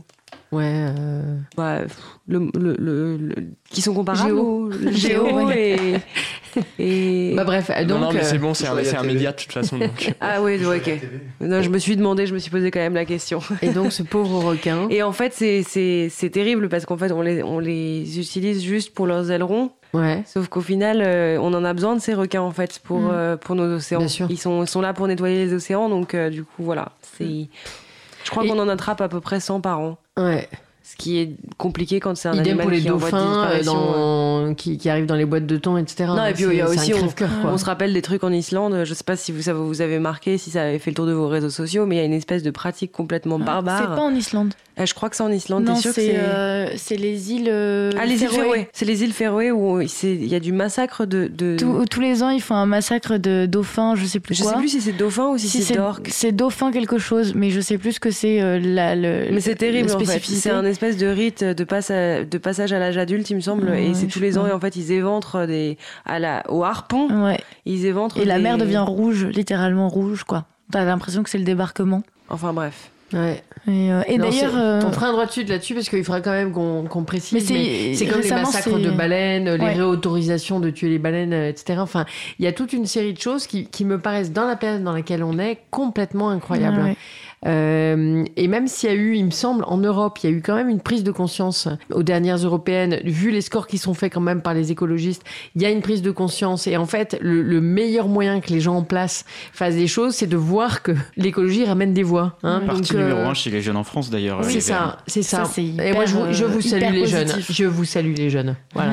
Parce qu'en fait, euh, non, mais c'est vrai que c'est c'est par là que le changement va se faire, en fait. Et les personnes qui sont désignées partout en Europe parce qu'elles sont écologistes auraient tort de s'approprier l'écologie. En fait, maintenant, l'écologie, elle est partout. Et elle Euh, concerne tout le monde surtout. et elle concerne Peu tout le monde. Je veux dire, c'est une question de. Maintenant, c'est une De question de survie. Voilà, donc juste, justement, en fait, tu voulais nous parler de, de Raoni, euh, Bastien. Oui, qui a entamé euh, durant le mois de mai un- une visite en Europe. Donc Raoni euh, Tiré, qui a 87 ans, qui est quand même la figure mondiale de la lutte contre la déforestation, a donc, euh, est donc, est donc euh, venu en France à l'occasion, donc euh, comment dire, à une période où on se retrouve avec Jair Bolsonaro qui, a- qui souhaite euh, exploiter la jungle au maximum. Euh, depuis son élection, il y a quand même eu une déforestation supplémentaire en un an qui est de plus de 24%. Euh, en effet, la déforestation qui est baissée de manière spectaculaire en Amazonie entre 2004 et 2012 est repartie de plus belle en janvier, donc, euh, donc plus 24%, d'après l'organisation non gouvernementale, non gouvernementale. Euh, donc ensuite, même si elle a de nouveau baissé, etc., là, voilà, il y a eu un, un pic de déforestation supplémentaire avec plus de 268 km de forêt qui ont disparu au premier trimestre.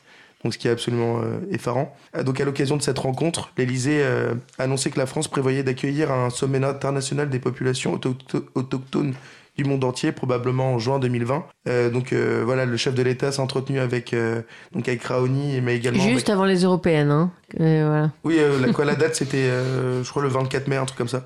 Euh, il s'est donc entretenu avec Raoni, mais également avec euh, trois autres chefs amaz- amazoniens. Et euh, donc, l'objectif de cette tournée a été donc de lancer un SOS auprès de l'opinion et des dirigeants pour sauver la grande réserve de Xingu, dans le sud de l'Amazonie brésilienne.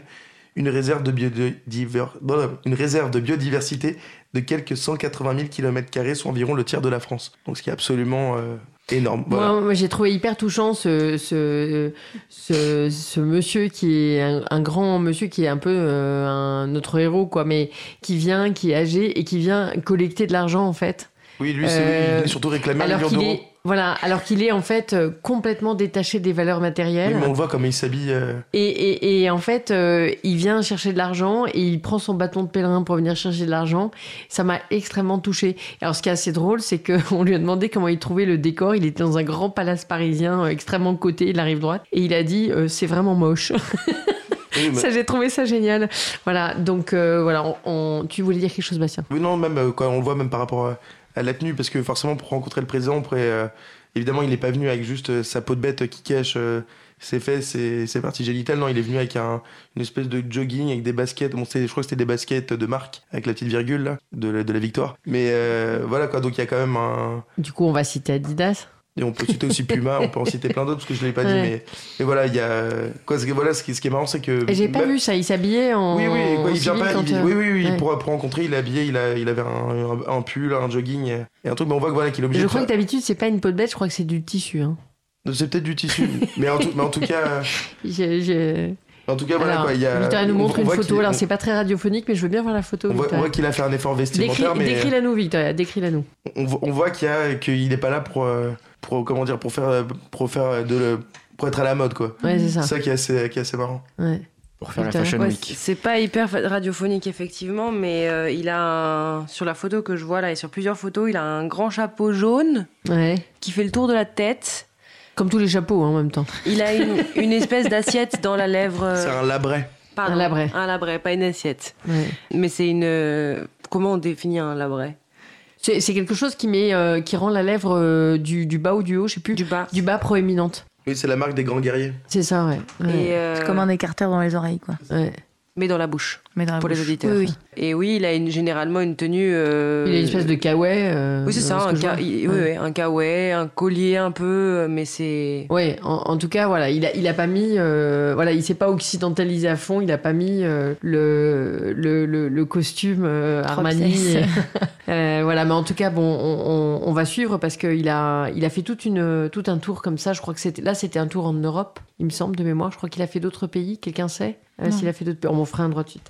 Euh, voilà, il nous reste quelques minutes, donc, euh, donc, euh, on va continuer avec quelques brèves. Euh, Euh, moi, Quentin, je me posais, je ah me posais pardon, une question sur euh, l'hôtel dans lequel il est descendu. ouais, Est-ce que, euh, celle-là, elle est pour Victoria, est-ce que c'était l'un des hôtels du sultan de Brunei? Non, je suis pas. Victoria, mais je sais que non. Ah mais je crois que non, je crois que non. Bah, moi, j'en sais rien parce que je sais pas quel hôtel c'était. Et on peut pas le citer. citer, Ouais, évidemment, parce qu'on et- voudrait pas lui Pourtant, faire on aimerait bien le citer pour euh, mauvais goût. Euh, Quentin, tu voulais nous parler, on va faire quelques brèves de, des boîtes papillons pour les enfants euh, maltraités. Hmm, non, je t'ai jamais envoyé ce sujet. Sébastien, il est, il est prêt, regarde, il est là. Ah oui, pardon, c'est un message de Quentin qui récapitule les sujets. Non, non, je suis euh, là. Oui, donc c'est. donc, euh, Excuse-moi, Quentin. Donc c'est une première en France. En fait, la ville de Nice a décidé d'installer des boîtes aux lettres dans les écoles dès la rentrée prochaine, qui sont destinées aux enfants victimes de maltraitance. Des agents de surveillance de la voie publique viendront enlever chaque jour le contenu de ces boîtes aux lettres avant de le transmettre donc à l'association Les Papillons, d'où le nom euh, de ces fameuses boîtes aux lettres.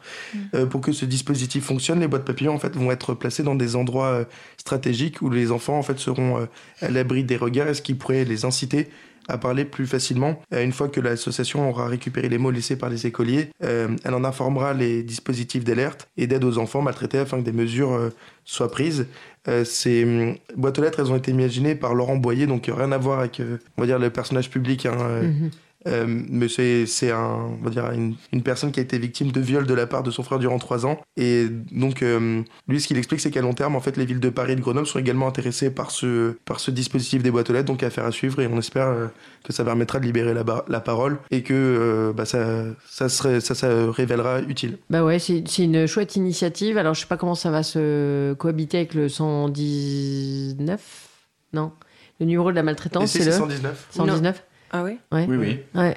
Euh, voilà, mais, mais, euh, mais voilà, c'est une, c'est une chouette, euh, c'est une chouette initiative qu'on salue. On va terminer, il nous reste quelques secondes. Victoria, est-ce que tu nous parlerais de ce grand guerrier viking qu'on a trouvé, mais c'est un guerrier? Bah en fait c'est un peu dommage d'en parler maintenant parce que je voudrais parler de toutes ces femmes vikings, donc, euh, donc toutes ces femmes guerrières dont on n'a jamais parlé. enfin, Alors, tu- ou- tu le ou feras- dont on a parlé, mais Ouais. Je peux Tu le feras la- rapidement, Non, mais euh, tu le feras à la prochaine émission parce qu'il reste vraiment, il reste combien de temps, euh, Gaëtan?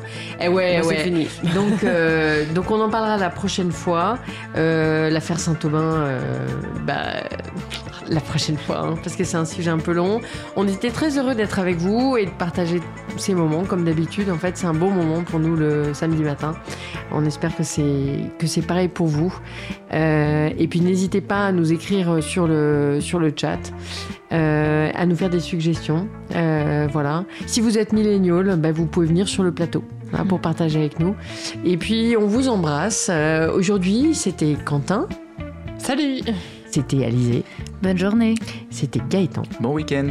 c'était Bastien Bon week-end. et c'était Victoria. Salut Merci à tous. Ciao